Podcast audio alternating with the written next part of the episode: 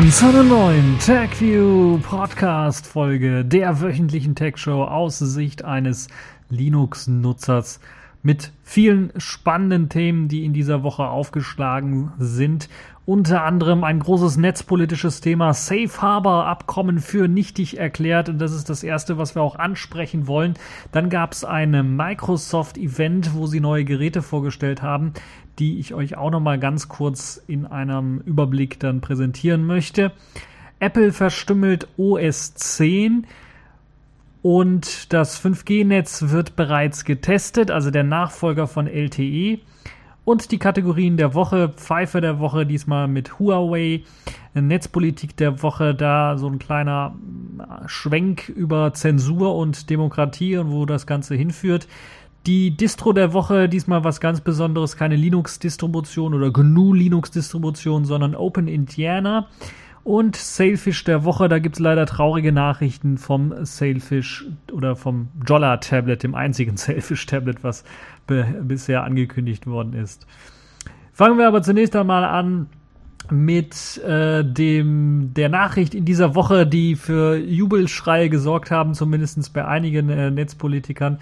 Und äh, zwar geht es darum, das Safe Harbor Abkommen wurde für nichtig erklärt. So, da geht er mir das Messer in der Hose auf. Ist das ein Hammer?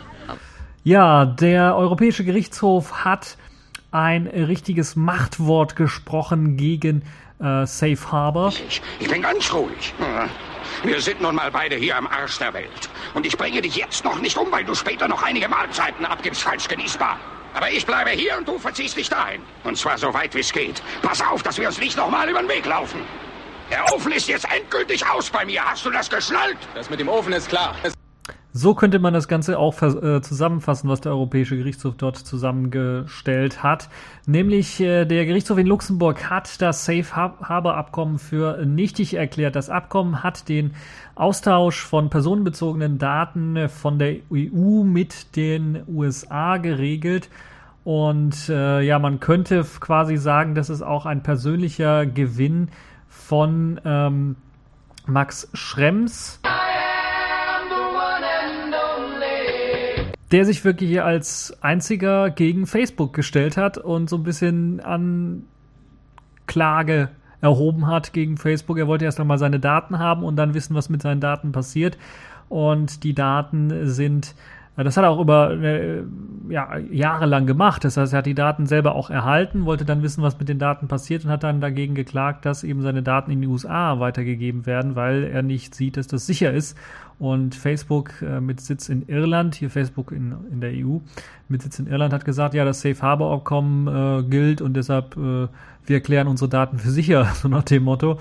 Und ähm, ja, er hat eben äh, dagegen geklagt und er wollte eben gegen diese Datenschutzrichtlinien von Facebook äh, in Irland klagen, aber weil halt eben die Datenschutzbeauftragten in Irland gesagt haben, okay, das Safe Harbor Abkommen gilt ähm, und die haben das dann vorgeschoben, konnte man, konnte er wirklich nicht dagegen klagen. Er ist mittlerweile, er hat, als er damals angefangen hat, war er noch Student, hat Jura studiert, mittlerweile ist er wirklich Jurist, voll ausgebildet, das heißt, äh, das hat sich, äh, er hat sich da schon richtig reingekniet und reingehängt, paar Jahre, um das Ganze wirklich dann aufzuklären und das äh, zu dem Vorteil von uns allen.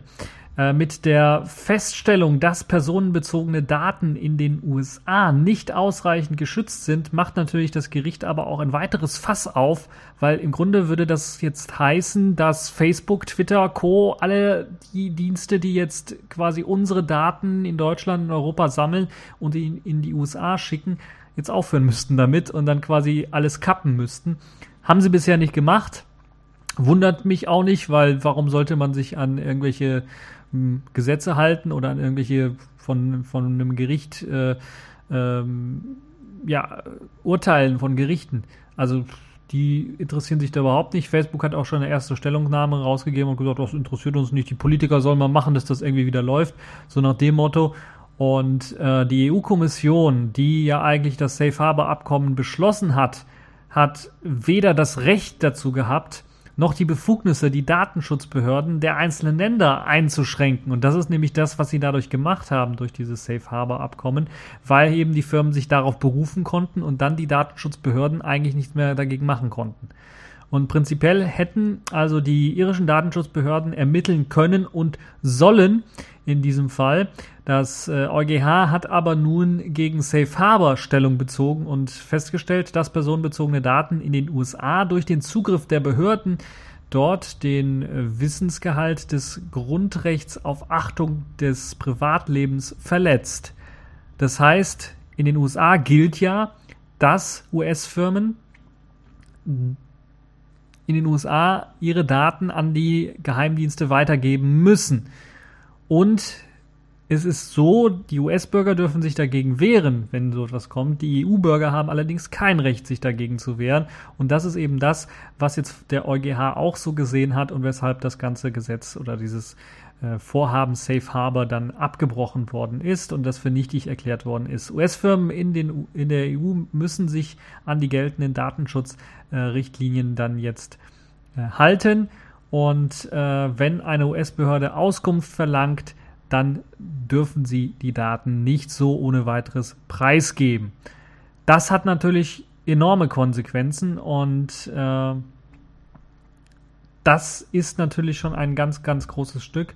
Und wir wissen natürlich auch, ähm, dass gerade, dass man sich nicht dagegen wehren kann, wenn man eben Daten hier in der EU, also EU-Bürger äh, in die USA geschickt hat, quasi, Facebook oder sowas, und die Behörden sich dann die Daten dann geschnappt haben, was weiß ich, die NSA ist ja bekannt dafür, dass sie sich äh, Nacktbilder immer runterzieht äh, bei Facebook, um sich die anzuschauen, dann kann man auch nicht dagegen klagen und sich nicht dagegen wehren. Und äh, da kann, fällt einem nur noch eine Sache dazu ein. Hm, du hast wohl was am Sträußchen.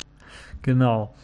Und ja, das Gericht hat festgestellt, dass dies den äh, Wesensgehalt des Grundrechts auf wirksamen Rechtsschutz bricht. Und deshalb kann das nicht geduldet werden. Und das gehört zum Wesen eines Rechtsstaates, dass es eben die Möglichkeit gibt, auch gegen Behörden klagen zu können oder sich wehren zu können. Und wenn das nicht passiert, dann wird halt eben dieses Wesen eines Rechtsstaates abgeschafft und das darf einfach nicht sein. Dass Safe Harbor nun für ungültig erklärt wird, wird es richtig spannend. Denn jetzt muss zum einen natürlich die irische Datenschutzbehörde nun prüfen, ob die Übermittlung von personenbezogenen Daten in Richtung USA im Falle von Facebook ausgesetzt werden muss, also ob wirklich die Leitung gekappt werden muss. Und das hat natürlich dann jetzt weitreichende Folgen für eben die großen Anbieter, aber auch vor allen Dingen kleineren Firmen, die eventuell ihre Daten in der Cloud speichern, die dann meistens in den USA liegt.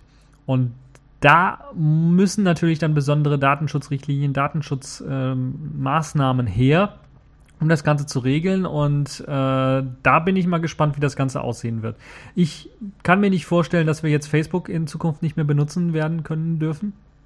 Oder Twitter oder irgendwas anderes, weil sie gesagt haben, okay, EU, die können uns mal, wir schalten dann den Datentransfer ab zu den USA und dann heißt das, okay, dann habt ihr eben keine Server in, in der EU und dann ist äh, Ende Gelände. Ich kann mir auch nicht vorstellen, obwohl sie das durchaus finanziell verkraften würden, die ganzen Server für eben äh, die Daten der EU-Bürger in der EU wirklich äh, irgendwo abzulegen. Ähm, dann gelten halt eben die EU-Datenschutzmaßnahmen. Ähm, das kann ich mir nicht vorstellen, dass sie das machen. Äh, die hätten durchaus das Geld dazu, aber die sind halt eben, ähm, äh, wollen überall Geld sparen, sind geizig und äh, gierig und äh, werden sicherlich irgendeinen Weg finden mit, mit, mit Zuhilfenahme der Politik und Lobbying, äh, der dazu führt, dass weiterhin Daten an die USA geliefert werden und dann indirekt auch an die NSA. Deshalb kann ich allen nur wärmstens ans Herz legen, wenn äh, euch bei Facebook, wenn ihr bei Facebook seid, abzumelden, äh, irgendwie sicherzustellen, dass die Daten gelöscht werden. Das ist ja schon, habt ihr eigentlich sowieso schon verloren, wenn ihr bei Facebook seid, weil das wird niemals passieren. Das kann ich euch jetzt schon direkt so äh, sagen. Die Daten werden niemals gelöscht werden, selbst wenn ihr da richterlich irgendwie gegen vorgehen wird die Daten bleiben da. NSA hat ein Backup schon längst gezogen von den Daten. Das heißt, ihr habt wirklich verkackt. Und äh, wenn ihr mit dem Gedanken gespielt habt, euch da anzumelden, lasst es sein. Ganz einfach. Äh, das ist einfach nicht das. Oder äh, für die Leute, die ein bisschen Spaß haben an der ganzen Geschichte, die können natürlich auch falsche Daten irgendwie hochladen. Und äh, versuchen sich halt wirklich so ein Avatar im Internet zu kreieren und nicht versuchen, seine eigene Persönlichkeit dort ins Internet in, in Facebook reinzuladen. Das gibt, gibt natürlich auch irgendwie. Hat man, äh, kann man sich so seine Späßchen machen, aber äh, man sollte schon daran denken, dass die Daten dort weitergeleitet werden an Sicherheitsbehörden und ist das dann irgendwann mal sein kann, wenn ihr dann in die USA einreist, dass dann euch äh, am Flughafen jemand abfängt, euch wegen Terrorverdachts oder was auch immer, also offiziell Terrorverdacht, dann erstmal 48 Stunden irgendwo einsperrt, euch nicht sagt, worum es geht, äh, euch keinen Anruf zulässt und äh, ihr dann später vielleicht irgendwie mal erfahrt, es hängt an irgendeinem Posting, was ihr gemacht habt oder Bilder, die ihr gepostet habt oder eine Anleitung oder was auch immer, was ihr da gepostet habt äh, auf Facebook zusammen. Da braucht man sich also nicht drüber wundern. Ja, ähm, ich habe jetzt über die Großen so ein bisschen gesprochen. Wie sieht es mit kleineren Firmen aus? Ja, die werden es schwer haben. Entweder eigene Server mit europäischen Datenschutzbestimmungen in Europa betreiben oder eben ganz aufgeben. Äh, Europa ganz aufgeben eventuell. Und äh, die Firmen, die jetzt sowieso schon Cloud-Dienste nutzen, um Daten von EU-Bürgern in den USA irgendwie abzuspeichern, die haben ja sowieso bereits schon die müssten theoretisch bereits schon die Datenschutzrichtlinien in der EU eingehalten haben, selbst wenn die Server in den USA liegen. Die müssen jetzt nur noch ein bisschen was vorsichtiger, äh, was äh, die Daten angeht und äh, die Erfassung der Daten, das Speichern der Daten, äh, ein bisschen was vorsichtiger, vorsichtiger vorgehen, was das angeht. Ja, ich hoffe, dass äh, dieses ähm, Safe Harbor Abkommen nicht erneuert wird in irgendeiner anderen Art oder Form, weil das ist schlecht für die Demokratie, schlecht dafür, dass wir eben nicht das Recht haben, irgendwie gegen Datenschutzverstöße zu klagen. Und ich denke auch, äh, das, was man mit den Flugzeugdat Flugzeuggastdaten gemacht hat, also dass da einer von der EU in den USA rumsitzt und die eigentlich überprüfen soll, das ist auch nicht die richtige Lösung, weil es wäre auch denkbar, dass das hier gemacht werden könnte.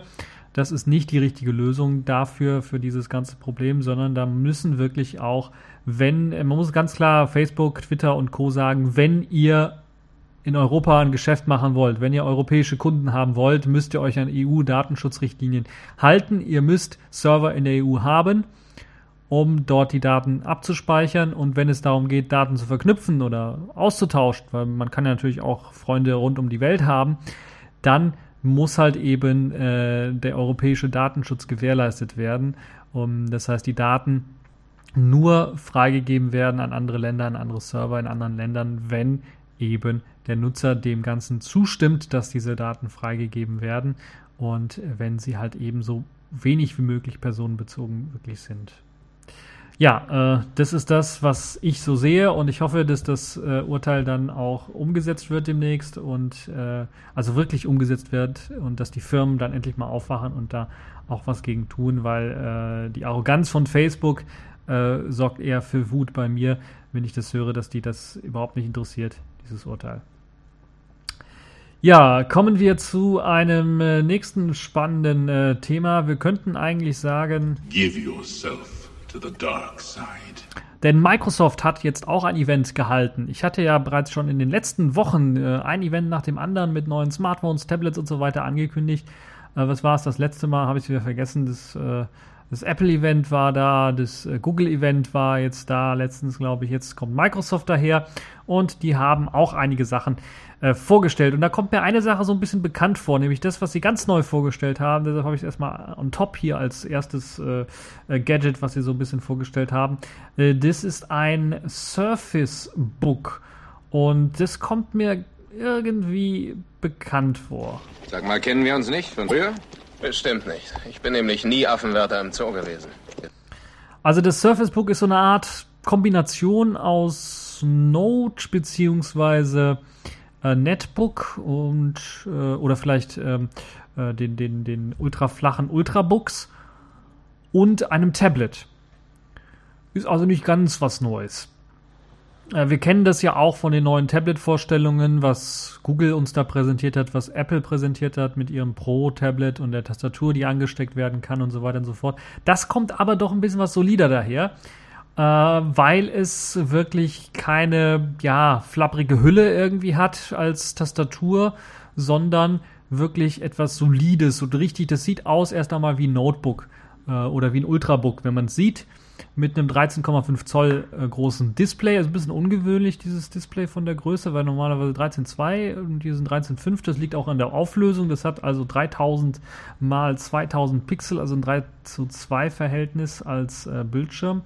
Äh, ein bisschen was ungewöhnlich, kennt man zwar von, von, von äh, den Tablets, aber nicht von Notebooks. Und es soll aber auch äh, mit richtiger Notebook-Hardware daherkommen, das heißt einem aktuellen Intel Core i-Prozessor, Skylake-Architektur. Ich glaube, das ist die sechste Generation, wenn ich mich nicht ganz irre.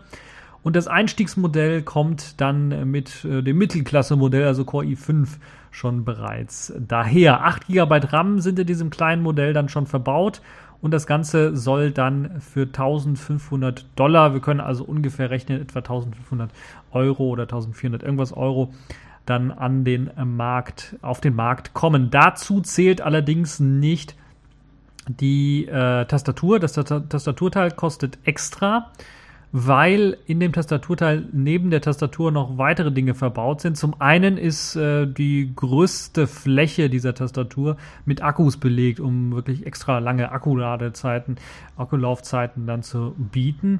Und ab dem 1900 äh, Dollar Modell gibt es dann sogar eine Nvidia Grafikeinheit, die in diesem Taster in der Tastatureinheit verbaut ist. Und die steckt halt eben in diesem unteren Gehäuseteil drin, weil sie halt eben enorm viel Leistung und besonders Platz braucht und natürlich auch irgendwie gekühlt werden muss.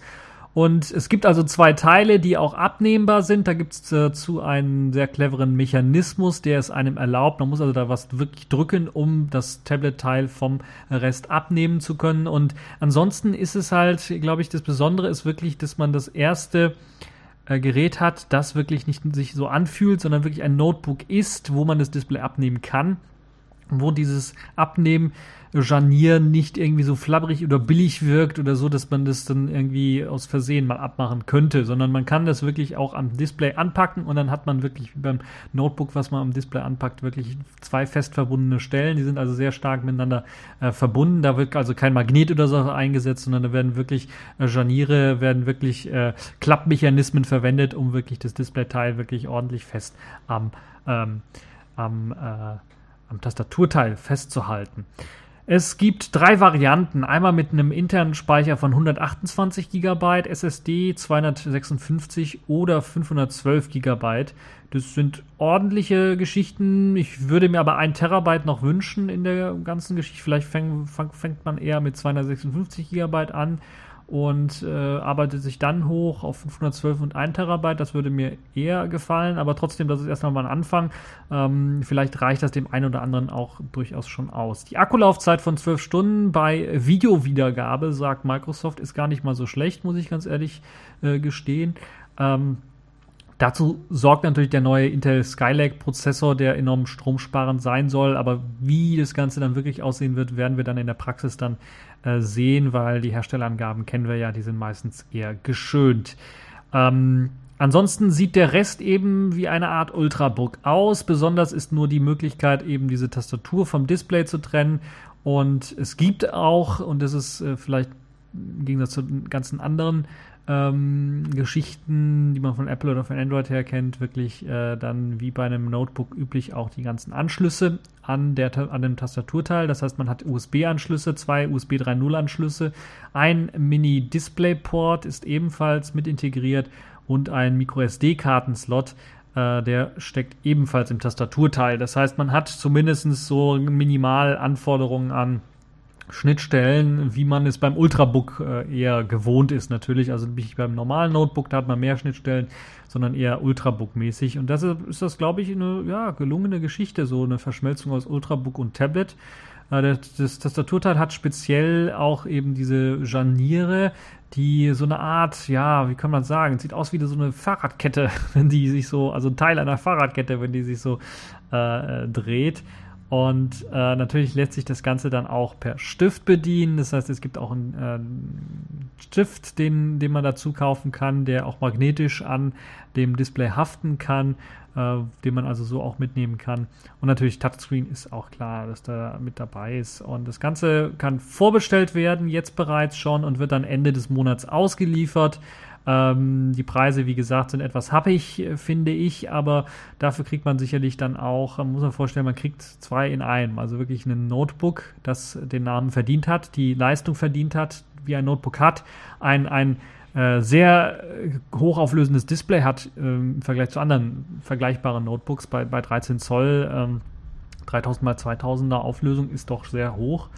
Und äh, das sicherlich auch mit SSDs ähm, und äh, einer guten Akkulaufzeit punkten kann und dann natürlich auch damit, dass man das Ganze einfach dann auch so benutzen kann. Achso, eine Sache zum Janier, das habe ich vielleicht vergessen zu erwähnen. Das fungiert auch wie bei diesen Yoga-Tablets dazu, dass man das äh, wirklich äh, die Tastatur nach hinten klappen kann, auch komplett. Also das ist eben dieses Fahrradkettenprinzip, Scharnier, würde ich mal sagen. Das sieht da so ein bisschen so aus. Und das kann man wirklich dann auch komplett nach hinten klappen, ohne dass man das Displayteil von der Tastatur trennen muss. Also für die Leute, die so etwas gewohnt sind. Das heißt, man kann es wirklich komplett als Notebook, Ultrabook verwenden. Oder man kann wirklich, wenn man sagt, okay, man braucht jetzt die ähm, dedizierte Nvidia-Grafikkarte zum Beispiel nicht, sondern die Intel-Karte reicht vollkommen aus, dann nimmt man einfach den Tablet-Teil äh, und äh, nimmt das Ganze ab und kann das dann so auch benutzen. Ja, das dazu. Dann hatte Microsoft ja auch schon ein ähm, Produkt, was dann eher den Apple äh, iPad Pro und dem äh, Google Pixel C entspricht, nämlich das Surface Pro 4. Damit hat, App, äh, hat Microsoft ja so ein bisschen angefangen und äh, das haben sie jetzt in eine Neuauflage gebracht. 12,3 Zoll großes Display, selber Auflösung wie beim Vorgänger. Ähm, neuer Prozessor, also auch wieder die Core i Skylake Prozessoren. Der RAM kann nun bis zu 16 GB betragen. Ähm, die SSD haben sie hier mh, mm, auch erhöht. Die Kapazität geht bis zu 1 Terabyte. Und es gibt auch einen neuen Stift für das Surface Pro, das bis zu 1024 Druckstufen unterscheiden können soll. Und es ist auch wieder eine neue Anstecktastatur dabei, die natürlich ganz anders als beim Surface Book eine flabbrige, äh, ja, fast schon gummiartige äh, Ansteck-Touchpad-Tastatur, äh, würde ich mal sagen. Also Tastatur und Touchpad in einem. Bessere Tasten, dort hat man also auch äh, ähnlich wie bei Apple dieses, dieses X-Format für, für die Tasten verwendet, um die Tasten noch dünner hinzukriegen. Und ein größeres Touchpad hat man vor allen Dingen verbaut, was ähm, gerade das Arbeiten erleichtern soll ähm, mit der Maus. Außerdem gibt es noch einen Fingerabdruckscanner, der eingebaut ist, also der neben rechts neben dem Touchpad zu finden äh, ist. Das ist schon etwas spannend. Das hat man in so einem, ja, eigentlichen äh, Tastaturdeckel für ein Tablet noch nicht gesehen. Äh, das, so wird im Video zumindest gezeigt, da könnt ihr euch den Link natürlich auch dazu anschauen, äh, soll US-only sein. Das heißt, es wird wahrscheinlich in Europa diesen Fingerabdruckscanner nicht geben. Fragt man sich warum. Äh, vielleicht hat die Microsoft da mit der NSA einen Exklusivvertrag, was äh, Fingerabdrücke angeht. Vielleicht braucht die NSA da neue Daten, dann hat eine neue Datenbank, die sie aufbauen wollen. Ich weiß es nicht. Ende Oktober soll auf jeden Fall das Surface Pro 4 rauskommen. Für etwa 900 Dollar soll es dann verfügbar sein. Wir können also mit ähnlichen Europreisen dann äh, rechnen. Ja, dann hat Microsoft auch was auch für die Smartphone-Fetischisten äh, unter euch, äh, die sich wirklich Windows Phone antun äh, herausgegeben. Äh, und zwar gleich zwei neue Lumia-Modelle, 950 und 950 XL. Das ist also quasi eine Modellserie. Erinnert so ein bisschen an iPhone 6S und 6S Plus. Also, die haben irgendwie den gleichen Namen, aber äh, im inneren werkelt ein anderer Prozessor drin nämlich im 950er wirkt, wirkt ein, werkelt, ein, wirkt ein 808er hm, Snapdragon-Prozessor, Octa-Core-Prozessor drin, im 950er XL ein 810er der mehr Leistung verspricht, dafür aber ein bisschen was mehr Hitze produziert und äh, vielleicht öfters was runtergetaktet werden muss. Ich gehe aber davon aus, dass es wirklich einer der neueren Modelle ist, wie eben auch bei den Android, äh, den neuen Android äh, Nexus 6P äh, das halt eben dazu führt, dass da äh, weniger Hitzeprobleme auftauchen. Neuartige Flüssigkeitskühlung für den Prozessor soll aber mit integriert sein. Äh, was es damit auf sich hat, hat Microsoft leider nicht näher beschrieben. Würde mich echt interessieren. Vielleicht haben die da wirklich eine, Flüssigkeitskühlung für den Prozessor gefunden, der halt eben dann alle Probleme des 810er, auch des neuen Zweier-Modells dann äh, ausbügeln könnte. Das müssen wir erstmal schauen. Ich gehe davon aus, dass diese neuartige Flüssigkeitskühlung dann aber auch wirklich nur äh, in dem 950er XL steckt, weil das 950er ein bisschen was zu klein ist dafür. Ähm, 3 GB RAM sind in beiden Modellen verbaut, 32 GB interner Speicher. Das 950 hat einen 3000 mAh großen Akku, das 950 XL einen 3300 mAh starken Akku. Kabelloses Aufladen ist bei beiden Geräten möglich. Äh, wahrscheinlich ist dort die Key-Technologie verwendet äh, worden. Man hat beim, bei der Präsentation dazu leider nichts Näheres gesagt. USB-C wird als Schnittstelle verwendet und soll dann aber auch 30 Minuten ähm, nur brauchen, um das Gerät bis zu 50 Prozent zu laden. Da wird also auch eine Schnellladetechnologie verwendet. Äh, bei beiden Geräten kommt die gleiche Kamera, eine 20 Megapixel PureView Kamera zum Einsatz. Wir kennen PureView 20 äh, Megapixel, wahrscheinlich könnt ihr da 8 Megapixel äh, Fotos schießen mit und der Rest der Pixel wird eben zur Rauschunterdrückung benutzt oder zum Zoomen. Das war eines der Vorzeigetechnologien von Nokia. Äh, als Microsoft das irgendwie die Finger bekommen hat, ist das eigentlich nur bergab damit gegangen. Also das Lumia 1020, glaube ich, war das erste, äh, was dann diese PureView-Technologie ebenfalls verwendet hat. Das hatte zwar einen optischen Bildstabilisator, hat dann aber schlechtere Bilder produziert als das Nokia 808 und ähm, die Nachfolgemodelle, die dann auch wen deutlich weniger Megapixel hatten, also weniger als diese 40, die dort eingebaut waren, 41, die da eingebaut waren, also so sich im 20 Megapixel Bereich bewegt haben.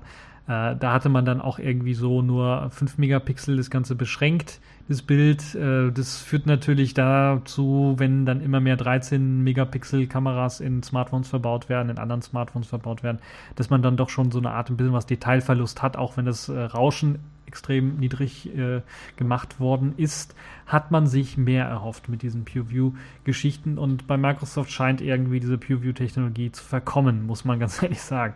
Das ist so meine persönliche Meinung dazu. Ich weiß jetzt noch nicht, wie es beim Lumia 950 und 950 XL aussieht, aber ähm, ich kann mir nicht vorstellen, dass das deutlich besser ist als das, was Nokia damals im 808er verbaut hat. Das ist schade.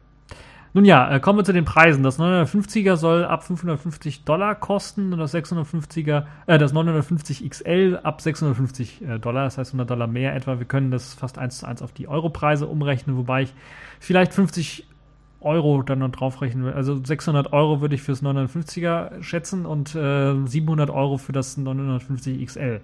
Das sind so meine persönlichen äh, Werte. Ich weiß gar nicht, ob jetzt Preise geupdatet worden sind. Vielleicht bin ich nicht auf dem ganz aktuellsten Stand. Können mich ja dann noch berichtigen in den Kommentaren, falls ich da was äh, äh Falsches gesagt habe zu. Ein bisschen was überraschend hat Microsoft neben denen, also diese 950er Modelle waren eigentlich bekannt vorher, dass die rausgegeben werden, auch ein neues äh, Einstiegsmodell, ein, ein Low-End-Modell vorgestellt, das Lumia 550.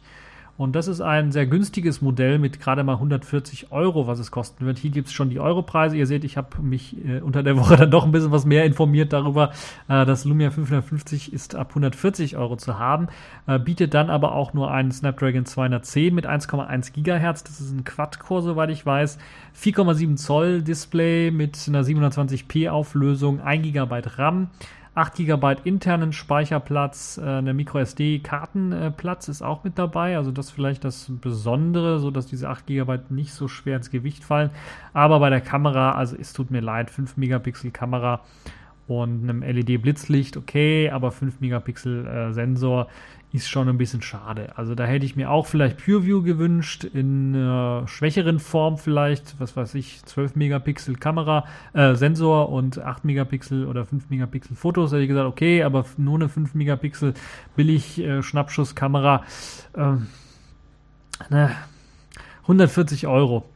Ja, okay, es ist auch neu, aber man kriegt auch teilweise günstig viel bessere Geräte aus der Android-Welt. Selbst BlackBerry kostet, glaube ich, mit 10 Euro mehr, kriegt man den Z10. Das ist schon was älter, hat aber deutlich bessere Hardware, mehr RAM, äh, kleineres Display, dafür gleiche Auflösung, mehr Pixel, äh, besseres, äh, bessere Lautsprecher, bessere Kamera und äh, also es tut mir leid, aber das Lumia 550 ist äh, aus meiner Sicht zu teuer. Also für 99 Euro hätte ich gesagt, super. Für 140 Euro sage ich, hm, schaut euch nach Alternativen um. Da gibt es auch, äh, was den Snapdragon angeht, 210er, da gibt es auch äh, deutlich bessere Alternativen für den gleichen Preis oder für einen sehr ähnlichen Preis. Ja, das ist also das Microsoft-Event ganz kurz zusammengefasst. Kommen wir zum nächsten. Apple verstümmelt OS 10. Was hat es eigentlich damit auf sich? Und ähm, ja, bei Apple, also irgendwie habe ich das Gefühl. Wenn du denkst, du hast einen Dummen vor dir, bist du an der richtigen Adresse. Davon bin ich überzeugt. Ja, Apple hat nämlich ab OS 10.11 El Capitan den Root-Account eingeschränkt. Jetzt nicht in irgendeiner Form, wo ich sagen würde, es macht Sinn, also so wie bei SE Linux, wo man sagt, okay, selbst wenn du als Nutzer ein Programm als Root laufen lässt, darf zum Beispiel das ähm, Print-Screen-Programm nicht meinen Drucker, also das, das, das Programm, was hier einen Screenshot macht oder was weiß ich, oder was jetzt irgendwie äh, auf den Drucker zugreifen soll, darf jetzt nicht äh, irgendwie äh, meine etc-FS-Tab oder sowas bearbeiten. Das kann ich mir durchaus vorstellen, das macht Sinn. Äh, SE Linux App Armor kennen wir alle, das ist äh, bei Linux in der Linux-Welt so, dass das dort eingeschränkt wird, dass Root auch dort eingeschränkt wird in der Hinsicht. Aber jetzt hat man bei Apple ein bisschen einen anderen Schritt gemacht mit dem neuen System Integrity Protection Programm, das äh, dafür sorgt, dass man slash user slash bin slash system, was es ja bei Apple gibt, bei OS 10, die nicht mehr beschrieben werden können von niemandem mehr, also auch nicht von Root. Hm, du hast wohl was am Sträußchen. Das habe ich mich nämlich gefragt. Was soll denn das? Weil das sorgt nämlich dann dafür, dass einige Leute natürlich enorme Probleme haben, weil Kernel-Extensions ohne Signierung zum Beispiel komplett nicht mehr geladen werden können.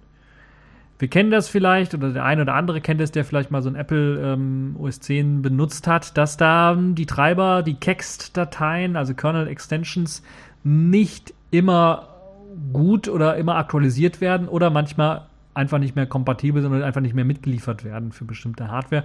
Das ist gerade bei Leuten, die Audio- oder Videoproduktionen oder auch andere Geräte einfach an ihre Apple-Geräte, an ihren Apple-Notebooks oder äh, Apple-Desktops äh, dann anschließen. Nicht immer sehr schön. Deshalb kam, konnte man bisher immer diese alten Kex-Dateien auch rüberkopieren dank des ähm, BSD-artigen Kernels, äh, der eben keine ABI-Änderungen macht, äh, konnte man die dann auch äh, mit einer Befehlszeile dann laden und so eben das Problem beheben. Das ist jetzt nicht mehr möglich. Das haben viele gemacht. Also es hat mich äh, erstaunt, als ich mit, mal mit einem gesprochen habe, der so Musik produziert. Der meinte, er hat das auch sehr oft gemacht, weil eben seine Geräte nicht mehr unterstützt worden sind unter der neuen äh, OS 10 Version, deshalb musste er das machen. Das kann er jetzt mit El Capitan vergessen. Äh, ZIP sorgt nämlich dazu, äh, dafür, dass man halt eben sowas nicht mehr direkt machen kann. Es gibt zwar die Möglichkeit, dieses ZIP-System über eine Recovery-Partition zu deaktivieren, aber alles in allem ist das doch dann ein bisschen was sehr fummelig, muss ich ganz ehrlich sagen. Und ich glaube nicht, dass der Kollege das äh, weiß oder dass er das dann macht, wenn ich ihm das sage selbst. Dann. Ja, äh, irgendwie wirkt das Ganze wirklich wie so der erste wirkliche, also technisch wirklich große Schritt von eben äh, iOS hin zu äh, oder die iOSisierung zu für OS 10, so habe ich das Ganze genannt, iOSisierung äh, von OS 10. Vielleicht könnte man auch sagen, der Schritt von OS 10 hin zu einem iOS-System. Und Nein, doch. ja, ist geradezu lächerlich, äh, dass man als Besitzer eines Systems nicht die Rechte hat, mit dem System äh, als Root im Root-Verzeichnis in, in andere Verzeichnisse reinzuschauen und zu sehen, was da eigentlich abgelegt ist oder Dateien auszutauschen oder dort irgendwie reinschreiben zu können. Das ist wirklich schon lächerlich. Es ist wirklich schon äh, lächerlich, weil das sorgt dafür, dass man nicht mehr Herr des eigenen Systems ist, sondern dass Apple das ist. Weil Apple natürlich einen Weg sicherlich findet, wenn ihr Programmupdates oder sowas macht, äh, die äh, dann dort auch zu updaten, die verschiedenen Verzeichnisse. Äh, es hat für Entwickler natürlich auch ein paar Nachteile, die dürfen jetzt natürlich nicht in diese Verzeichnisse reinschreiben, sondern müssen äh, quasi nur Applications benutzen als Verzeichnis, um da irgendwie reinzuschreiben, oder user, user local, USA slash local verwenden. USR slash local, so heißt es. Äh, ist ja eigentlich das, was BSD so propagiert, dass man das standardmäßig verwenden soll, aber wir kennen ja das Ganze aus der Linux-Welt, dort wird auch meistens slash user verwendet und ähm, das ist halt eben das, äh, was sich irgendwie dann auch bei den Entwicklern ein bisschen was durchgesetzt hat, die Skripte oder kleine Programmchen dort ablegen wollen, Kommandozeilenprogrammchen, dass sie das nicht in Slash User Local machen. Ähm, ja, die Verhinderung des Ladens von eigenen Treibern beziehungsweise unsignierten Treibern ist zudem ja natürlich auch noch ein großes Problem für die ganzen Legacy-Hardware. Ich habe es ja so ein bisschen angesprochen. Äh, und äh, die man halt nicht mehr so zum äh, Laufen überreden kann. Das ist insgesamt also eine ja, Verstümmelung von OS 10, so kann man es deutlich sagen, weil es ist nicht Not an Manne, dass äh, das gemacht werden müsste. Äh, Apple hatte in der Vergangenheit kein Problem, was ähm, äh, jetzt dazu geführt hat, dass man das unbedingt machen sollte.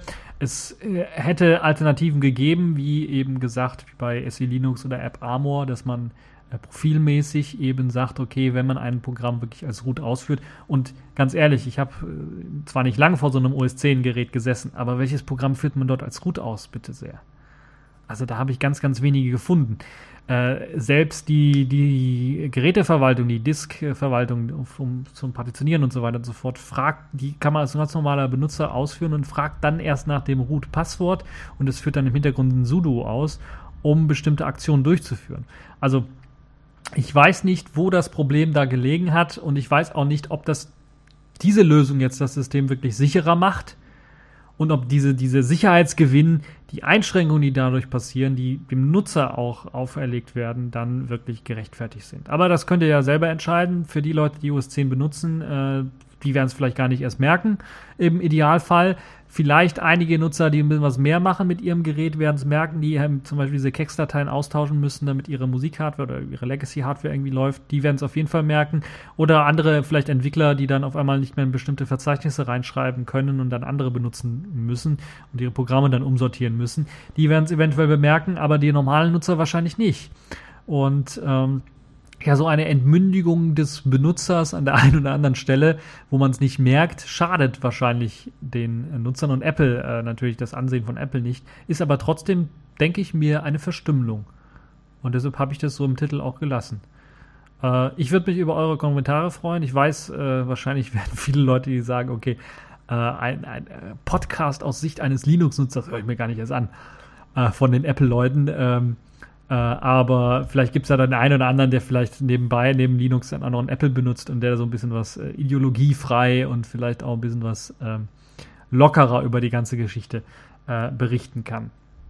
Äh, nun ja, dazu also würde mich freuen, wenn ihr da Kommentare abgeben könntet. Äh, wir sind übrigens auch, äh, das kann ich an der Stelle nochmal sagen, äh, ich habe es geschafft, jetzt irgendwie doch äh, in, in iTunes eingebunden zu werden. Also vielleicht kriege ich dadurch vielleicht ein paar äh, Leute, die Apple benutzen, Apple-Produkte benutzen, die vielleicht Kommentare dazu posten können. Nun ja, äh, kommen wir zum nächsten Thema. Ähm, 5G-Netz wird bereits getestet. Ja, der Nachfolger von LTE. Bei mir ist LTE eigentlich noch gar nicht angekommen. Also was heißt nicht angekommen? In der Hardware ist es schon drin, aber ich benutze es eigentlich noch gar nicht weil ich keine LTE-Karte habe. Ich hatte eine LTE-Karte, das war so eine Testversion, da hat man so, was waren es, glaube ich, 5 GB Freivolumen gehabt, so eine Prepaid-Karte.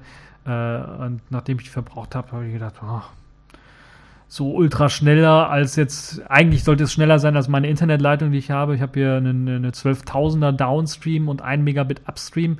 Äh, war es nicht. Und das hat mich so ein bisschen enttäuscht. Ich bin hier in Köln, sehr nah an der Innenstadt. So 10 Minuten mit der Bahn ist man in der, in der, am Kölner Dom und ähm, müsste ich eigentlich eine sehr gute LTE-Abdeckung haben. Habe ich eigentlich auch. Trotzdem war jetzt die Geschwindigkeit nicht so, dass ich sagen würde, okay, das will ich dauerhaft einsetzen wollen oder könnte mir als Alternative hierfür mein, meine lahme äh, DSL-Leitung äh, vorstellen. Und äh, deshalb habe ich auch bisher keine LTE-Karte. Aber das ist was ganz anderes, ein ganz anderes Thema. Kommen wir zu Huawei und NTT Docomo. Die haben nämlich äh, sich zusammengetan, um war irgendwas mit F abzulösen, also das Festnetz abzulösen. Huawei hat zusammen mit NTT Docomo das erste Video über ein 5G-Netz gestreamt. Interessant für den einen oder anderen und Jetzt kann man sagen, nein, die haben das nicht innerhalb eines Testgeländes gemacht, wo sie halt irgendwie 10 Meter auseinander waren und der eine im einen Gebäude oben und der andere unten oder sowas. Nein, die haben das wirklich über Landesgrenzen hinweg gemacht. Denn wir wissen ja, Huawei ist eine chinesische Firma und NTT Docomo ist einer der äh, Carrier in Japan. Das heißt, die haben es wirklich über den Teich so ein bisschen querbeet dann geschafft, von äh, ein Video von China nach Japan zu senden über ein 5G-Netz. Natürlich gab es an beiden Enden dann auch großflächig verteilte Multi-User-MIMO-Antennen für den Empfang bzw. zum Senden dieses äh, Videos. Und diese arbeiten mit Frequenzen unterhalb von 6 Gigahertz. Das sind jetzt verschiedene Frequenzen, die sie auch ausprobiert haben.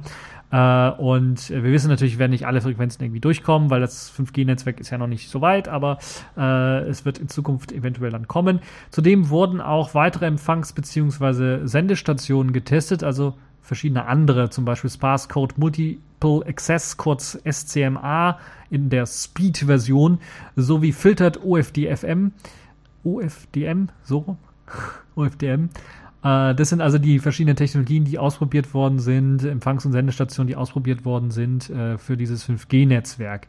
Die zwei letzten sind diejenigen, die Huawei selber für den 5G-Standard vorgeschlagen hat. Und im äh, Download, im Downlink über die Multi-User MIMO-Antennen hat man eine Datenübertragungsrate von 1,34 Gigabit pro Sekunde und 3,6 Gigabit pro Sekunde in einem 100 Megahertz-Kanal erreicht. Das heißt, das ist doch schon gar nicht mal so schlecht, muss ich ganz ehrlich sagen. Das ist ein bisschen was mehr als LTE der, derzeit drauf hat. Aber es ist schon äh, recht wenig, wenn man vergleicht, was sie erreichen wollen. Denn man hält sich vor Augen, dass sie 10 Gigabit pro Sekunde anstreben und das ist jetzt mit 1,34 Gigabit äh, pro Sekunde schon recht wenig. Okay, 3,6 Gigabit pro Sekunde haben sie in einem 100 Megahertz Kanal dann doch schon erreicht, aber ich kann mir nicht vorstellen, dass wir im 100 Megahertz Kanal hier irgendwo was senden werden.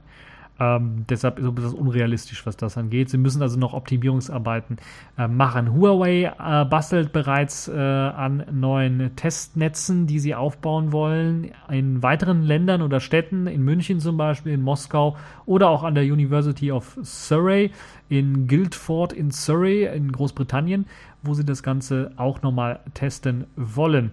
Eine spannende Technologie insgesamt, wie ich finde. Vor allen Dingen neben den hohen Übertragungsraten natürlich auch geringere Latenzzeiten, die versprochen werden durch 5G. Und ich bin mal gespannt, wann die ersten 5G-Netzwerke dann wirklich auch auftauchen, starten werden und inwieweit die angestrebten 10 Gigabit äh, pro Sekunde dann auch erreicht werden. Es ist natürlich klar, äh, das müsste ich vielleicht nochmal sagen, 10 Gigabit pro Sekunde heißt von einer Sendestation senden können.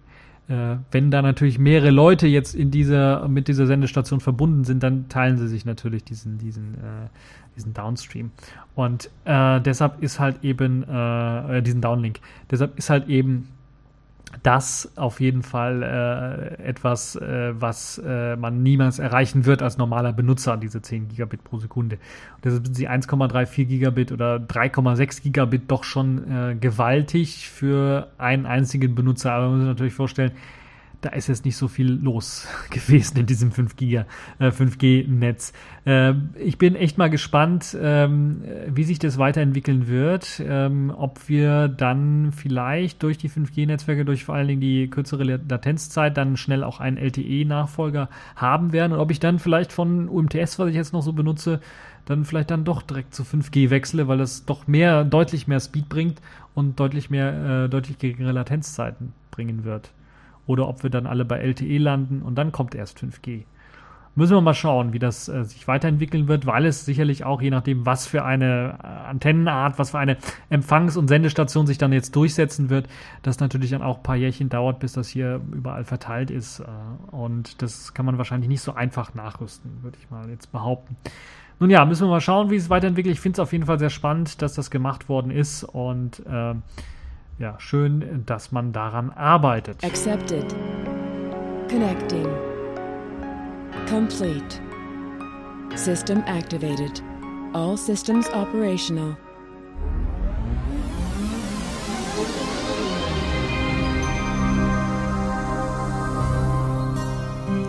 Ja, kommen wir zu den Kategorien in dieser Woche und da fangen wir direkt an mit der Pfeife der Woche und da bleiben wir direkt bei Huawei, denn äh, Huawei ist ja auch ein Hersteller von äh, Routern. Na ja doch. Und zwar Routern, die Internetverbindungen per UMTS freigeben. Das heißt, sie verbinden sich per UMTS und geben dann die Internetverbindung ähm, per WLAN zum Beispiel an Smartphones oder weitere Geräte frei oder per LAN dann. Äh, das heißt, per UMTS wird die Verbindung zum Internet aufgebaut. So ein Router ist zum Beispiel auch der Huawei Router B260A. Der wird auch in äh, einigen Ländern eigentlich Land auf und Land ab verkauft bei solchen Internetangeboten, wo es halt eben darum geht, äh, einen Router, der sich per UMTS mit dem Internet verbindet, dann zu verkaufen. Seit 2013 gibt es dort aber eine massive Sicherheitslücke. Und das Interessante, und deshalb ist es jetzt äh, Huawei auch geworden, die Pfeife der Woche, Huawei sieht sich komplett nicht mehr dafür verantwortlich, hat gesagt, dass der Support dafür schon eingestellt sei. Interessant ist aber, dass wirklich dieser Router immer noch verkauft wird von den verschiedenen Carriern, den verschiedenen Anbietern. Und das ist halt eben das, was das Ganze so prekär macht und weshalb ich mich wundere, weil wir 2013, jetzt haben wir 2015, zwei Jahre. Ich bitte euch, Huawei, da müsst ihr das doch eigentlich noch unterstützen. 2013, okay, das, der Router ist ein bisschen was vorher entwickelt worden, aber 2013 war das letzte große Firmware-Update, das halt eben diesen Bock geschossen hat und es erlaubt eben, äh, den kompletten Zugriff auf den Router zu bekommen durch irgendwelche Hacks. Und das ist natürlich schlecht, dass dort kein Update nachgeschoben wird oder zumindest ein Sicherheitspatch. Betroffen sind auch noch weitere Modelle und das ist das Krasse. Im Grunde genommen alle Modelle, die mit einer ähnlichen oder gleichen löcherigen Firmware ausgestattet äh, worden sind. Und Huawei selber verweist hier auch nur auf die Nachfolgeprodukte. Das heißt, man soll sich einfach einen neuen Router kaufen. Das ist natürlich für denjenigen, der sich gerade einen Vertrag abgeschlossen hat und diesen Router einfach zugeschickt bekommen hat, natürlich keine Tröstung. Äh, das muss man ganz ehrlich sagen. Und äh, ja, irgendwie nach dem Motto, wenn die User diesen Schrott kaufen, sind sie halt selber schuld würde ich eher sagen und empfehlen. Festzustellen bleibt hier, kauft keine Router von Huawei und lasst euch auch keine andrehen. Äh, dann seid ihr auf der sicheren Seite und das solltet ihr in Zukunft auch nicht machen. Äh, wenn Huawei so vorgeht und nach gerade mal zwei, drei Jahren einfach den Support dafür einstellt, obwohl die Geräte weiterhin noch verkauft werden von den Carriern und Huawei das weiß, dann ist das doch schon ein äh, sehr, sehr starkes Stück, wie ich finde, an Dreistigkeit äh, die man nicht unterstützen sollte. Deshalb kann ich euch nur empfehlen, die Finger von Huawei wegzulassen. Ich weiß nicht, wie es mit den Smartphones aussieht. Äh, könnt ihr auch direkt weglassen, damit es richtig merken, dass sie die nächsten sind, die HTC nachfolgen werden ins Grab. Äh, da wäre ich mir mh, hm, äh, nicht so schade, dass euch dazu aufzurufen, keine Huawei-Produkte zu kaufen, auch kein Nexus 6P, das ja auch von Huawei kommt. Huawei hat da keinen Cent aus meiner Sicht verdient, wenn man so äh, dreist vorgeht, was diese Sache angeht. Ja, das ist eben die Pfeife der Woche. Kommen wir noch ein bisschen was zur Netzpolitik. Da gab es nämlich auch was Interessantes, was in dieser Woche irgendwie so aufgeschlagen hat und wo ich mir die Frage dann gestellt habe, nachdem ich das gelesen habe, Zensur in einer Demokratie. Kann das gut gehen? Ich habe da zwar noch ein Fragezeichen dran, aber eigentlich müsste das ein Ausrufezeichen bleiben. Das kann nicht gut gehen. Offensichtlich nicht. Beispiel zeigt es ganz deutlich äh, nach dem Motto Sicherheit ist ein Supergrundrecht. Hat nun eine Uni alles zu einem Vortrag eines US-Journalisten, nämlich Barton Gellman, gelöscht, weil er zwei, ich betone zwei Folien von den Snowden-Veröffentlichungen in seiner Präsentation gezeigt hat. Das muss man sich mal vorstellen. Diese werden bekanntlich immer noch als geheim irgendwie eingestuft in den USA, aber das halt eben das nicht geheim ist, wenn das im Internet irgendwie rumsteht, ist, sollte eigentlich jedem klar sein. Die Leute der Uni, also die Leute dieser Uni sind sogar so weit gegangen, dass sie vorhatten, den Beamer, den Bell Gellman benutzt hat, um diese Folien dann wirklich zu zeigen. Das ist jetzt nicht so ein äh, Overhead-Projektor, sondern wirklich ein Beamer, wo er das dann präsentiert hat, mit seinem Laptop wahrscheinlich. Die wollten sogar den Beamer wegwerfen, also nicht wegwerfen, sondern kaputt machen, zerstören, professionell zerstören, so dass halt eben keine Datenreste dieser geheimen Geschichten äh, irgendwie zu finden sind. Also da fällt mir eigentlich nicht mehr viel zu viel ein. Also Au, weia. Also, da sag ich nur, wenn Idioten fliegen könnten, ja, dann wäre hier die Luft schwarz. Das ist wirklich ein starkes Stück. Ich weiß nicht, wer da bei der Uni arbeitet, dass da solche Idioten da also das, äh, das, ganz, das Ganze zeigt ganz deutlich, was passiert, wenn eben die, der Sicherheitsgedanke stärker wird als das Verständnis für Demokratie. Weil die Dokumente sind schon geleakt worden. Die sind schon offen. Die sind nicht, auch wenn sie schon als geheim eingestuft sind, sind die de facto nicht mehr geheim, wenn sie geleakt worden sind. In den USA ist man wirklich überhaupt nicht weit entfernt davon, was Uhl bei uns eigentlich schon in Deutschland haben möchte, äh, nämlich. Es wird regiert von Sicherheitsbeamten. Das ist nämlich das, was ich mir so vorstelle, wie das da aussieht in den USA. Demokratie stirbt da, wo versucht wird, in irgendeiner Art Straftaten, eigene Straftaten, mithilfe von Zensur zu decken. Und das wird in diesem Fall gemacht. Also wir sollten dies als abschreckendes Beispiel sehen und als Mahnung, dass wir so etwas in unserem Land nicht zulassen sollten. Dass in einem Land Sicherheit mehr wird, mehr wert wird als Freiheit. Weil dann haben wir die Freiheit eigentlich schon verloren. Dann können wir direkt einpacken. Dann bringt es die Sicherheit schön und gut, aber wenn wir dann keine Freiheit mehr haben, können wir es vergessen. Da hat eigentlich keinen Sinn.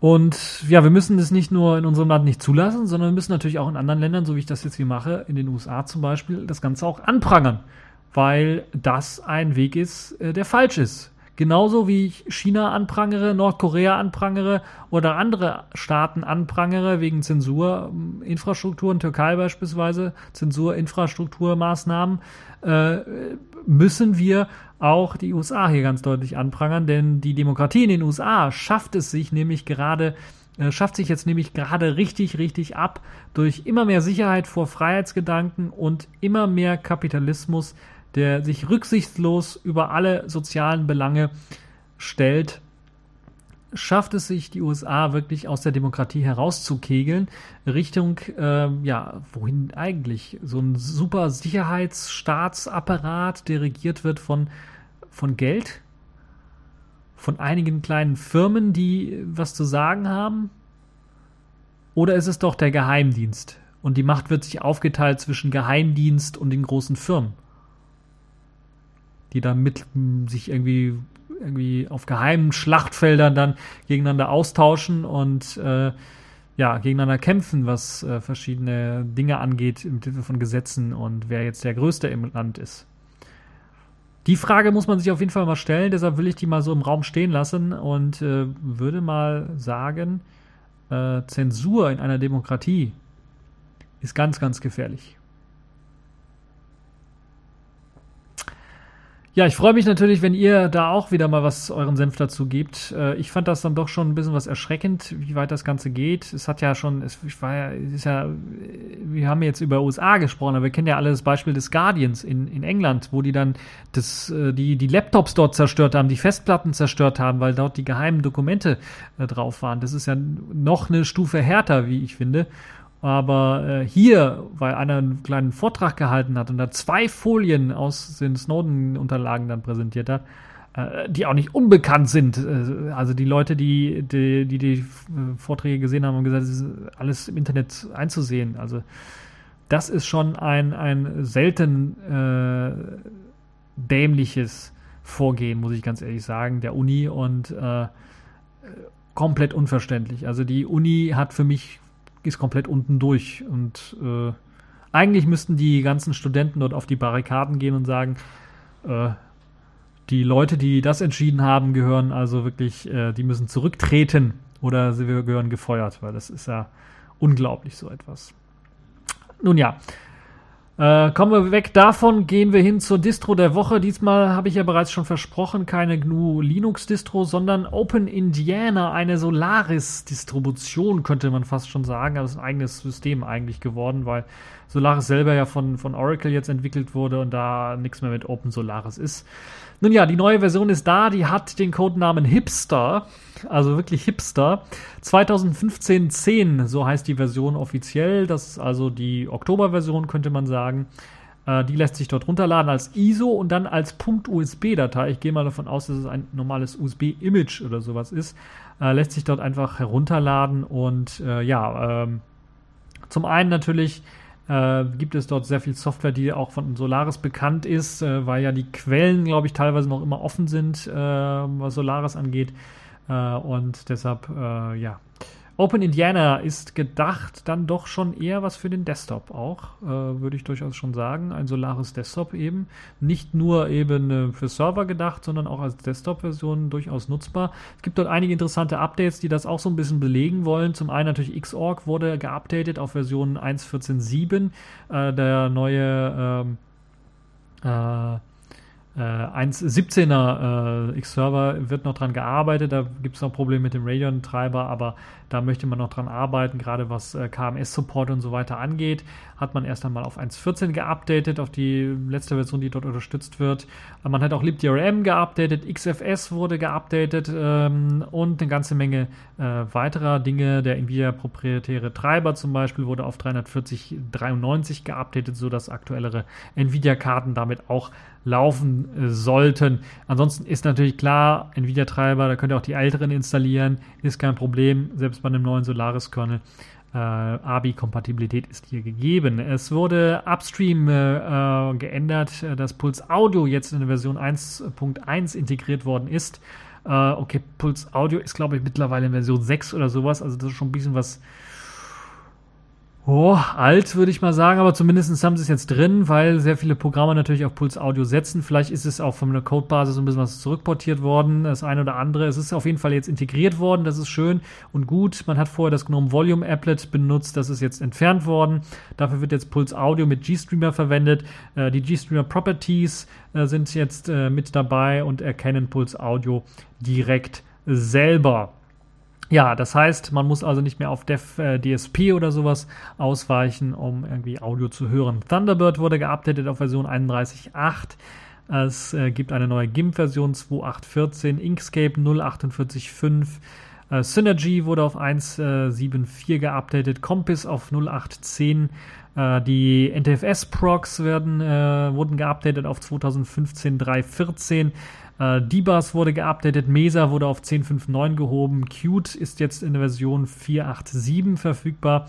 Äh, ihr merkt schon ein bisschen, das sind alle ein bisschen was älter geworden. Also ist nicht, älter geworden, es ist alles was erneuert worden, aber es ist immer im Vergleich zu den GNU Linux Distros, aber auch selbst FreeBSD ist ein bisschen was älter in Sachen Software, soll aber dann doch eher was für den also für, für, für den Desktop optimiert sein. Das heißt, man hat auch die Möglichkeit, ZFS zu installieren und ich weiß, wie es bei OpenSolaris damals der Fall ist. Dann wird ZFS mit Snapshots wunderbar auch im Dateimanager direkt unterstützt. Da kann man also in der Timeline einfach zurückgehen in den Versionen für die einzelnen Dateien oder des Ordners und das ist auch eine schöne Sache. Ansonsten gibt es äh, GCC in Version 4.8.5, Python wurde auf Version 2.7 geupdatet, 2.7.10 äh, und äh, Node.js 0.12.7 könnte man noch erwähnen und weitere Programmiertools, die man so kennt, wurden auch geupdatet. Also man kann es durchaus doch als, als Desktop-System dann noch äh, verwenden, würde ich sagen, auch wenn es eben eher ein solideres System sein soll, was länger gepflegt werden soll. Ansonsten kann man in Sachen so Server-Software natürlich auch ein bisschen was rumarbeiten. Tomcat 8 ist zum Beispiel jetzt mit dabei. Äh, Apache 2.4 ist mit dabei, wurde auf die 2.4.16er Version geupdatet. Ähm, Engine X äh, Version 1.8 äh, Light, Light, HTTPD wurde auf äh, Light HTTPD, Light TPD wurde auf, ich weiß gar nicht, wie man das ausspricht, wurde auf Version 1.4.36 geupdatet, MariaDB ist Version 5.5.44 enthalten äh, und so weiter und so fort. Also für die Leute, die auch einen Server aufsetzen wollen, Server-Software gibt es dort auch bei Open Indiana. Ansonsten ist das sicherlich eine spannende Geschichte. Äh, ich werde wahrscheinlich Open Indiana, wenn ich das zum Laufen kriege, auch mal antesten und vielleicht mal ein kleines Videochen dazu machen. Da könnt ihr das Ganze dann auch sehen. Und äh, da bin ich ja mal gespannt, ähm, wie das dann so sich im Desktop-Betrieb macht, ob man damit wirklich auch einigermaßen arbeiten kann. Ähm, ansonsten gibt es natürlich auch ein paar weitere Tools, die geupdatet worden sind. Die, das Changelog, das könnt ihr euch anschauen, das ist zu finden. Äh, Release Notes, so heißt das Ganze, mit äh, den ähm, äh, mit den, äh, mit den Links zum Download. Was mich wundert, ist, dass jetzt die SA256 Checksummen momentan irgendwie noch nicht verlinkt sind. Äh, vielleicht bei den Mirrors irgendwo zu finden. Auf jeden Fall werde ich das, äh, die, die Release Notes verlinken. Da könnt ihr euch das Ganze runterladen und selber mal ausprobieren. Und äh, ja, das also Open Indiana äh, 2015 10, was erschienen ist.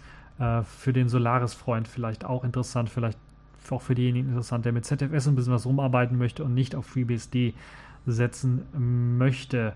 Also nach Leuten, die nach Alternativen suchen. Ja, und jetzt muss ich leider wieder eine schlechte Nachricht ähm, verkünden. Es geht ums Jolla Tablet und da sind ja einige schon, die sagen. Oh nein, nicht du schon wieder.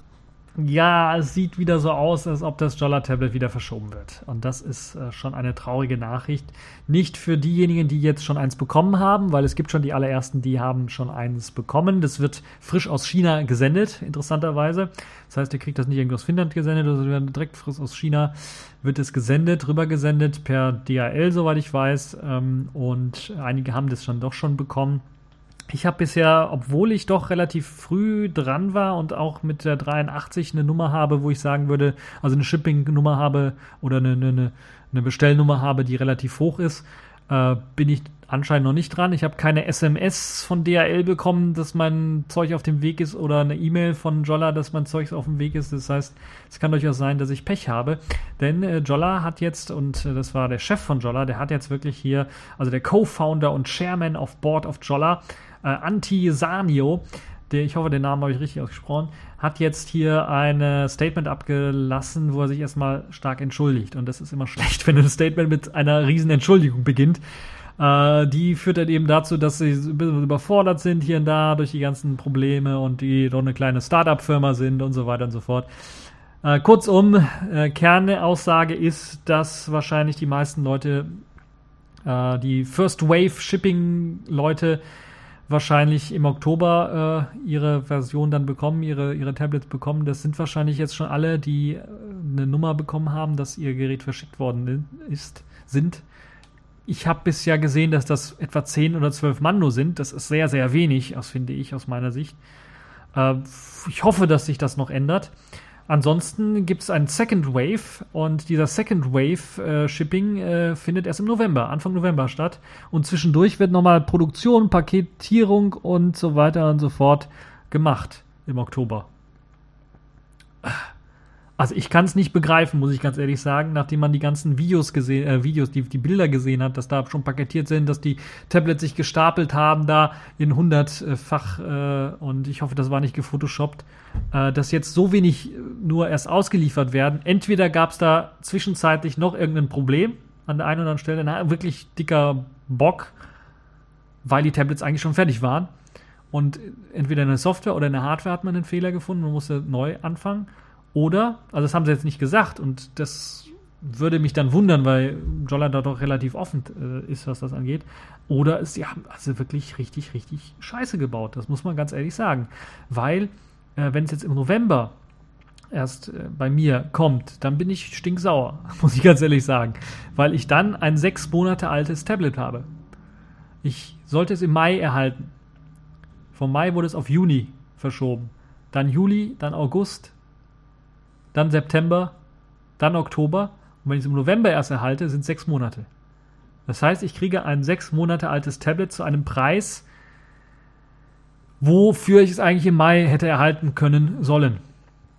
Deshalb würde ich mal ganz ehrlich sagen, das ist schon ein starkes Stück, was sich Jolla da geleistet hat. Wir wissen, okay, es ist jetzt hier, ähm, Jolla ist ein Start-up immer noch, obwohl sie jetzt schon vier Jahre, glaube ich, alt sind, äh, oder drei Jahre zumindest. Äh, aber es ist nicht so, dass es ihr erstes Hardware-Produkt ist. Sie haben doch schon das Jolla-Phone erfolgreich an den Mann gebracht. Auch mit einer Art, äh, ja gut, es war kein Kickstarter, es äh, war kein, kein äh, Indiegogo, sondern es war eine andere Art der Finanzierung, äh, worum sie da gebeten haben. Aber es ist schon ein Schlag ins Kontor, würde ich mal fast schon sagen. Und äh, bezeichnend ist auch, dass in diesem Artikel auch drin steht, dass äh, der Chef hier von Jolla, Chairman of Board of Jolla, gesagt hat, dass er es auch verstehen kann, dass Leute dann ihre Tablets äh, zurückhaben wollen, ihr Geld zurückhaben wollen. Äh, und äh, dass das wahrscheinlich auch mit in Betracht gezogen wird. Das heißt im Ungefähr, ich hatte ja ganz zu Anfang mal gesagt, dass Jolla mit dem Tablet knapp kalkuliert hat. Selbst mit dem ganzen Indiegogo-Geld, was sie reingenommen haben, hat es ja nicht gereicht, um das Tablet selber fertig zu machen, sondern sie hatten dann noch weitere Spenden oder weitere Finanziers, die ihnen Geld gegeben haben. Und selbst dann ist es schon eine sehr enge Marge, was den Gewinn angeht, gewesen. Und jetzt durch die ganzen Verzögerungen und durch sicherlich will keiner ein, ein mittelmäßiges, ein sechs Monate altes Tablet haben als äh, Neupreis gekauft äh, jetzt erst bekommen haben. Deshalb könnte ich mir durchaus vorstellen, dass da viele sein werden, die das Ganze zurückschicken wollen, ihr Geld zurückhaben wollen. Und dann sieht es äh, mit Gewinn überhaupt nicht aus, sondern sieht es mit riesen Verlusten bei Jolla aus. Und ob das die Firma überstehen wird, das werden wir mal sehen. Ähm, die Firma ist ja schon aus dem Hardware-Geschäft rausgekommen, also deshalb äh, rausgegangen. Das heißt, die löst sich auf in zwei Firmen. Ähm, müssen mal schauen, wie es weitergeht. Auf jeden Fall ist es ein Reinfall, muss man ganz ehrlich sagen, mit dem Jolla Tablet. Äh, wenn ich das jetzt im Oktober nicht bekomme, bin ich sauer. Muss ich ganz ehrlich sagen, weil äh, mir wurde das zugesagt, dass es im Oktober kommt. Und äh, es ist kein Grund genannt worden in diesem Artikel, warum es jetzt nicht kommt. Und das macht einen sauer zum einen. Zum anderen natürlich sind so andere Dinge aufgeschlagen, die mich sauer machen. Äh, weil es wird ja auch von Selfish OS 2.0 als großes äh, Erfolgsmodell berichtet und so weiter und so fort. Ist ganz klar. Wir haben ja auch, da kann ich euch nur empfehlen, hört euch die aktuelle Radio Tux Folge an äh, vom Oktober, ne, was haben wir jetzt? Wir haben vom September die Radio Tux Folge. Wir haben jetzt zwar Oktober, aber vom September, also die letzte Radio Tux Folge, hört euch die an. Ähm, haben wir über Save Rest 2.0 geredet. Äh, da war ich enttäuscht, dass man ähm, wirklich diese erste Early Release Version, die ich als Beta-Version bezeichnen würde von Save Rest 2.0, an die Öffentlichkeit gebracht hat, wirklich als finale Version verteilt hat. Äh, ist nicht so, dass das komplett buggy ist, aber Features fehlen halt. Und was ich auch ganz klar sagen muss, äh, vielleicht werde ich ja irgendwann mal in einer eigenen Folge mal ein bisschen was äh, Dampf ablassen, was das angeht. Für Entwickler hat sich nichts, aber auch gar nichts verbessert in Sachen Selfish OS. Und das ist das, was mich am größten enttäuscht, weil das führt eben dazu, dass die Motivation, neue Programme für, für Selfish zu entwickeln, gering geworden ist. Sehr, sehr gering ist, weil äh, selber den ganzen Scheiß zu entwickeln, jedes Mal neu irgendwelche File-Open-Dialoge zu machen oder Standardprogramme setzen zu müssen oder äh, einen Videoplayer ordentlich zu machen und so weiter und so fort, da habe ich auf Dauer keinen Bock, das jedes Mal machen zu müssen. Und äh, sicherlich auch andere haben da auch keinen Bock drauf. Ich habe mir überlegt, um das Ganze ein bisschen was abzuschleifen, vielleicht haben die Entwickler wirklich auch keinen, äh, vielleicht schaffen die es einfach gar nicht, vielleicht sind einfach zu wenig. Mal zu sagen, okay, ich mache mal einfach einen nur Widgets-Dialog, alles das, was mir an SafeJS fehlt und gebe das dann so als Widget-Paket frei, sodass andere Leute das in ihren Projekten verwenden können oder man einfach ein Paket schnürt, das man sich auf das Jolla installiert, auf das SafeJS-Gerät installiert und dann meine Widgets, die ich da programmiert habe, dann benutzen kann, als Abhängigkeit quasi für andere Programme. Aber äh, wir wissen ja, wie schnell das äh, schief geht, wenn dann Jolla irgendwie was in der API ändert von Savage OS äh, und das dann bei mir kaputt geht äh, oder bricht oder sowas. Äh, und ähm, also muss ich mir irgendwas überlegen, weil so kann es nicht weitergehen. Äh, das ist mir zu eingeschränkt, das Ganze, die ganze Entwicklung auf dem Selfish OS-System. Nun ja, ich will die Sendung nicht allzu sehr lang machen, deshalb höre ich jetzt am besten auf und sage euch nur, ja, mit der doch ein bisschen was Kritik an dem Jolla Tablet, das erneut verschoben worden ist. Für die meisten äh, äh, höre ich jetzt auf so ein bisschen und wünsche euch dann trotzdem noch irgendwie einen schönen Tag, obwohl ja das mit dem Wetter ja jetzt auch nicht mehr so gut ist und äh, hoffe, dass ihr noch äh, gut in die neue Woche starten könnt. Ja, das war's für diese TechView Podcast Folge und bis zur nächsten Folge.